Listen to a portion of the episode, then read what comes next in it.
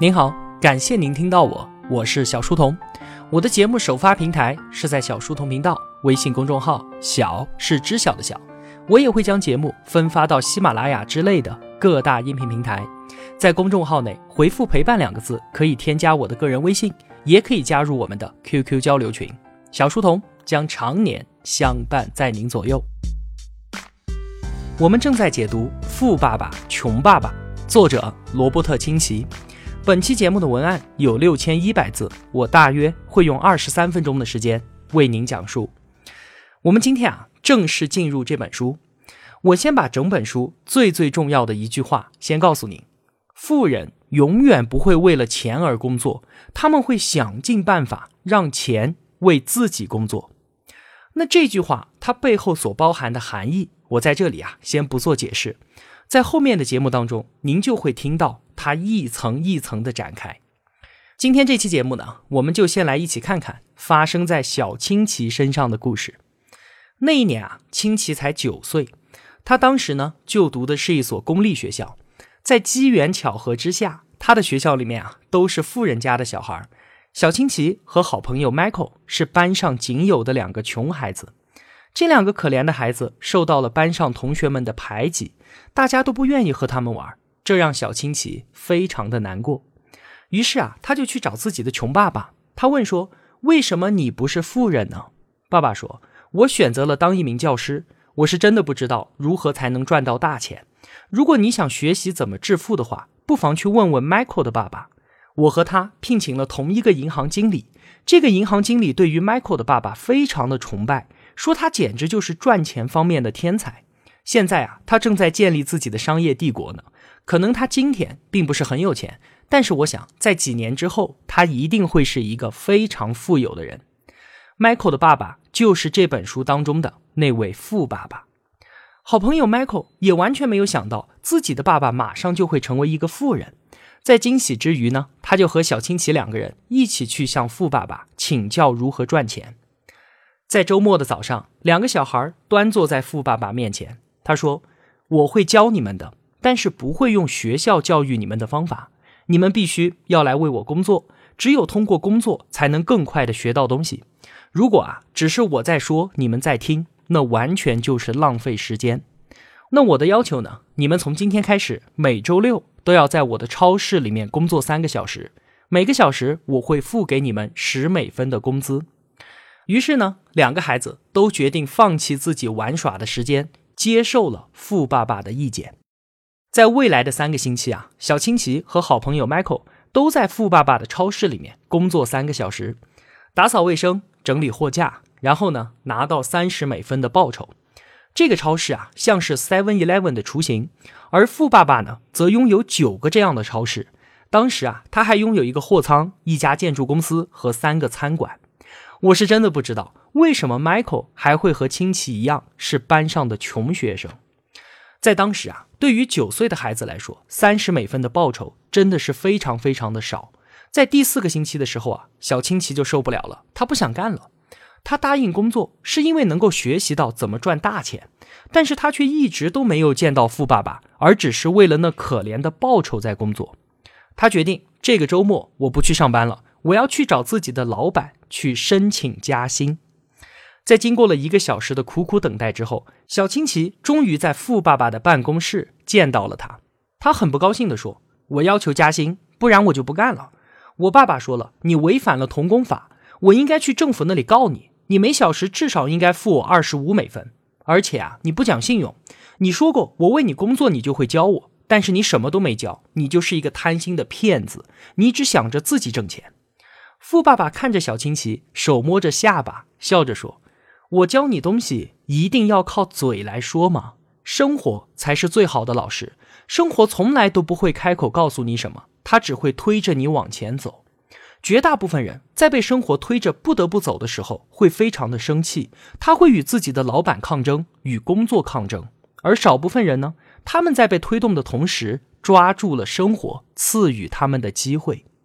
如果啊，你读懂了生活这门课，你就会成为一个聪明、富有。而且快乐的人，否则你只会终生抱怨工作、抱怨低工资、抱怨你的老板，你终其一生都在期望着有一个天大的机会砸在你的头上，帮你解决掉所有钱的问题。你们两个小子啊，是最先请求我教你们如何赚钱的人。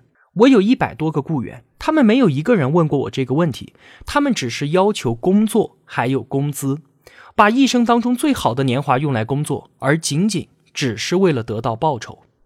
一个月不到的时间，你已经和我其他的雇员一样。第一次见到我是为了得到工作，而第二次见到我是为了涨工资。那如果我不同意加薪的话，他们就会辞职，然后去找另一份工作。他们认为一份新的工作和更高一些的报酬可以解决掉所有的问题。他们相信工作就是为了钱，而且深信不疑。但其实呢，工作永远不可能让一个人变得富有。如果你是为了钱而工作，那你现在九岁，我已经通过三个星期的时间让你体验到了，你只需要把这三个星期的经历重复五十年，那就是你的一生。这就是为了钱而工作的人一辈子的生活状态。你必须要学会怎么让钱为你工作。我会用一辈子去研究这个问题。大多数人并没有这个想法。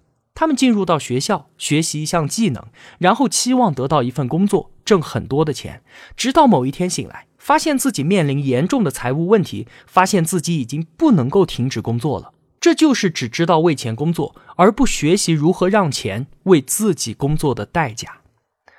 那现在你打算继续跟着我学习吗？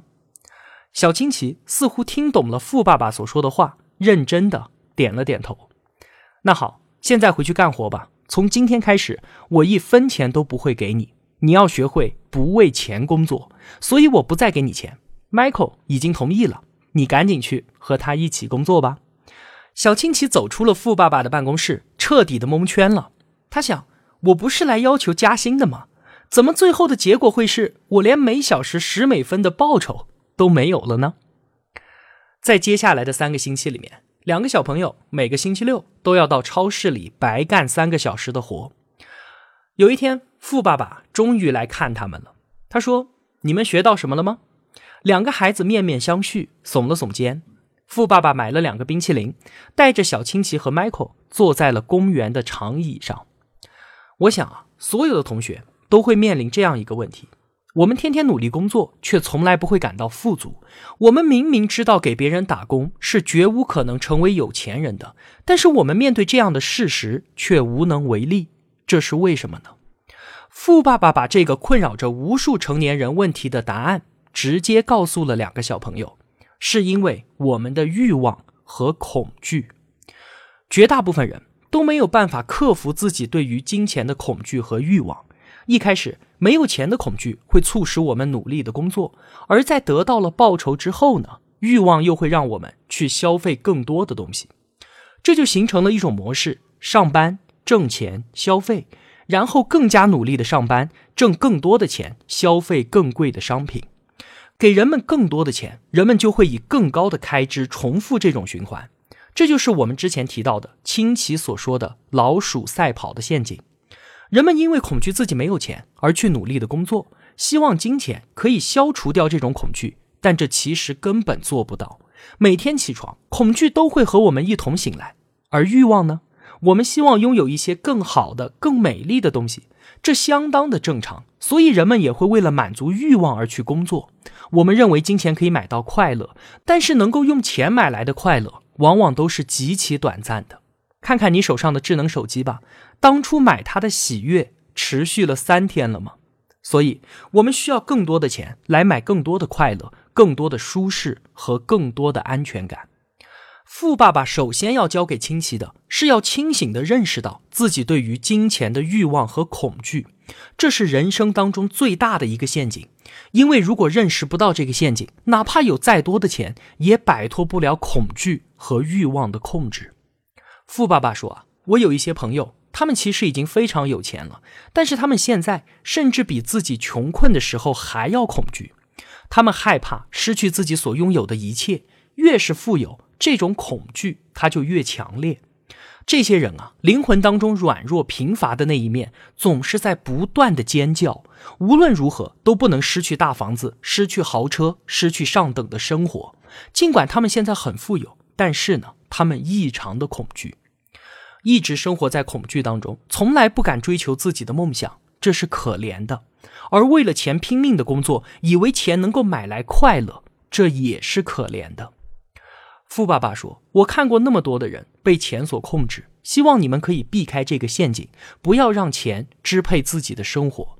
如果你们没有办法控制自己的恐惧和欲望，即使你拥有了很多的钱，你也永远都是金钱的奴隶。那现在，如果你们希望和绝大多数人一样，为了一点点钱而勤奋的工作，相信有工作就有保障。”盼着一年十几天的假期和工作到六十五岁之后每个月的养老金。那如果你们喜欢这样度过自己的一生，我现在就把你们的工资涨到二十五美分，你们看怎么样？小青奇和 Michael 都摇了摇头。那么每小时五十美分呢？一美元呢？两美元呢？五美元呢？面对富爸爸一次又一次的加码提问，孩子们心中软弱贫乏的那一面沉默了。无法用钱收买的那一面竟然占了上风。面对钱，他们开始变得气定神闲。你们越快忘掉自己的工资，未来的生活就会变得越轻松。不断的用你们的头脑去思考，不求回报的去工作，你们就能够看到别人看不到的机会。如果你们能够看到第一个，那你们在此后的一生当中就会源源不断的发现新的机会。后来啊。两个小家伙真的就在自己工作的超市里面找到了赚钱的机会。他们把超市里那些没有卖掉、本来要被销毁的漫画书给收集了起来，开了一个漫画借阅室。然后呢，向其他的小朋友收门票，每个人十美分。这个钱啊，当时只够买一本漫画书，但是在这个借阅室里面呢，他们一次可以看五六本。就这么一个创意，让小青奇和 Michael 每个月都能够赚到九点五美元。而且呢，他们还雇佣了一个小朋友帮他们打理借阅室，持续的给自己带来收入。这件事情啊，让富爸爸非常的高兴，因为两个孩子通过自己的智慧找到了赚钱的机会，掌握了自己的财务，而不是依靠他这个雇主的工资。虽然富爸爸没有直接给他们钱，但是教会了他们更加重要的东西。这就是清奇在财商方面学到的第一课。学会克制自己对于钱的欲望和恐惧，不再为钱而工作。这一刻啊，是戳到了我自己的痛处了。为了消除没有钱的恐惧，为了眼前的消费欲望而不断的去工作，看起来每天都在忙碌，每天都非常的努力，但其实呢，这是用战术上的勤奋来掩盖战略上的懒惰。我们永远都在为钱而工作。为了工资，付出了自己所有的精力和时间，被生活推着往前走，不停的抱怨低工资，抱怨领导的剥削，抱怨有钱人的贪婪，然后继续低着头，为了微薄的工资而工作，这就让我们陷入到了一个无法摆脱的循环，不甘心，但却无可奈何。那我们话再说回来，工作不为了钱，又为了什么呢？像那些唱高调的老板一样吗？成天情怀、梦想、奉献未来，把这些东西挂在嘴边上，就可以不用吃饭了吗？这当然不是在唱高调。清奇所说的“富人不会为了钱而工作”，重点在下一句，要想办法让钱为我们工作。这在下期节目当中我们会重点说。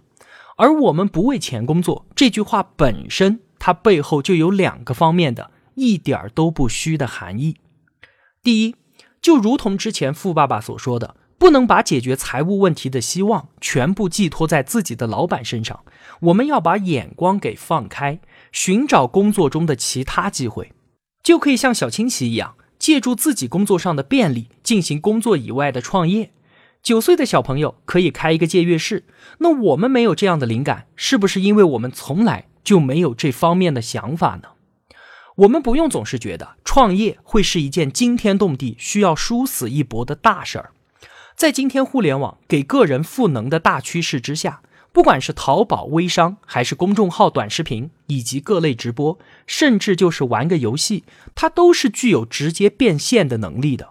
起码作为工资之外生活上的一点补贴，完全不成问题。我们可以通过互联网轻易的做到让自己的收入多元化。我们每天都在使用那么多的 App 运用，有没有想过尝试着从一个消费者变成一个生产者，从一个杀死时间的点赞者变成一个内容的提供者呢？这在我们之前分享的《兴趣变现》那本书中就聊过。当然了，做这一切的前提都是自己的喜欢，甚至是热爱，而不是金钱带来的恐惧和欲望。另外一点，一点都不虚的含义。是我们把自己的眼光给放长远一些，关注自己在工作行业之内的未来的成长。这应该不用多说吧？任何一个行业，绝大部分的收益它都是集中在头部的，不管是整个行业头部的那几家公司，还是某个公司里的那几位领导，作为一个行业的精英，或者是大企业中的要职以及项目的负责人，他们的收入构成绝不是仅仅只有工资吧？他们能够调配更多的社会资源，在更多的事件当中担任关键节点的角色。那你觉得，在利润分配的时候，怎么能够绕得开他们呢？这两点，一个是在自己的本职工作之外进行兼职创业，让自己的收入多元化；二是在自己的行业内好好干，提升自己在行业内的价值，让自己成为更多事件的关键节点。这两点建议可以说是非常的中肯。既能够直接增长我们的收入，还完全不用承担辞职创业的风险。另外啊，关于金钱观的问题，我还想再补充一点：很多人非常厌恶谈钱，他们会视金钱如粪土，他们会说一个人不能浑身上下都充满铜臭味儿，怎么能够为五斗米折腰呢？钱财乃是身外之物，生不带来，死不带走。金钱使人堕落，有钱意味着要承受更多的痛苦，意味着要牺牲自己的健康，意味着要没日没夜的工作。金钱和亲情只能二选一，为了赚钱，只能够把家人晾在一边了。诸如此类等等，这些说法对吗？我也不能说它完全不对，但是正如我们上期节目所说的。问题的关键不在于观点本身的对错，而在于这样的观点是在帮助我们获得更多的财富呢，还是我们安于现状、拒绝改变的借口呢？我们不搞金钱崇拜，但是也没有必要去刻意的诋毁它。金钱本身它是中性的，它既不会使人堕落，也不能够使人幸福，它就是一个放大镜，能够放大人性当中的善恶。有的人为了钱可以无所不用其极，而也有很多人拿着钱做了许多的好事儿，帮助了更多的人。我们之前在聊经济学话题的时候也说过，就算不做慈善，一个个人或者一家企业在市场竞争的环境当中，通过合法的手段赚到了钱，无论他是开工厂、开商店、搞发明创造，还是提供服务，他都在传递信息、承担风险。能够赚到钱的前提，一定是给社会提供了某种价值。赚钱无论如何也不应该是一件丢脸的事情吧？我想，在今天这个有钱几乎是唯一的世俗成功标准的社会当中，就更是如此了。最后啊，很多人都会觉得有钱人的成功路径是这样的：一开始呢，大家都一样，没有什么钱，然后他拼命的奋斗，承受巨大的痛苦，一路披荆斩棘。终有一天拨云见日，收获了成功，最后呢，才过上了幸福的生活。那么，因为有巨大的痛苦和长期的坚持，所以才换来了非凡的成功。这就是所有人都可以接受的逻辑吗？但是啊，我们有没有想过，成功的人不是因为成功才幸福，而是因为幸福所以才成功的呢？每当要收假上班的时候啊，总是哀嚎一片。上班的心情比去上坟还要沉重，去上班就像被押赴刑场一样。但难道你身边就没有对工作充满了热爱的人吗？他们在工作当中除了得到工资以外，还收获了快乐与成就。他们每天都在做一件自己喜欢与热爱的事情啊！你可能以为人家和你一样在咬牙切齿的坚持，可其实呢，人家是每天都朝气蓬勃，一路轻歌快马呀。那你觉得？如果和这样的人相比，你会更加容易出成绩吗？如果工作每天给我们带来的都是痛苦，我们对他也只有敷衍，那在这里肯定不会有我们的任何机会啊！所以呢，看似长久坚持的背后，一定是一份热爱。幸福它并不是成功带来的结果，而是成功的前提。好了，总结一下。今天都说了一些什么吧。首先，富爸爸教给清奇的财商第一课：富人从来都不会为了钱而工作，绝大部分人为了每个月的工资，为了一年十几天的假期和六十五岁之后的退休金，辛苦工作度过了自己的一生。其次，对于金钱的恐惧和欲望是人生最大的陷阱。